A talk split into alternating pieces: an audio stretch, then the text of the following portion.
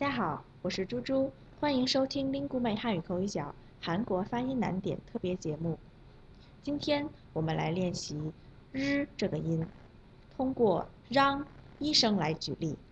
让读医生时，最常见的词有嚷嚷。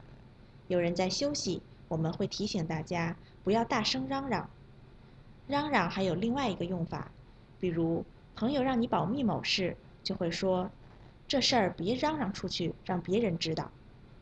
另外，嚷嚷的嚷还有第二个读音，读三声，嚷。大家知道嚷怎么使用吗？请听猪猪下次再来讲解吧。我是猪猪，您可以搜索 Speak Chinese CRI，添加全球汉语圈微信公众号，或在 Podcast 中搜索 Speak Chinese，收听我们的节目。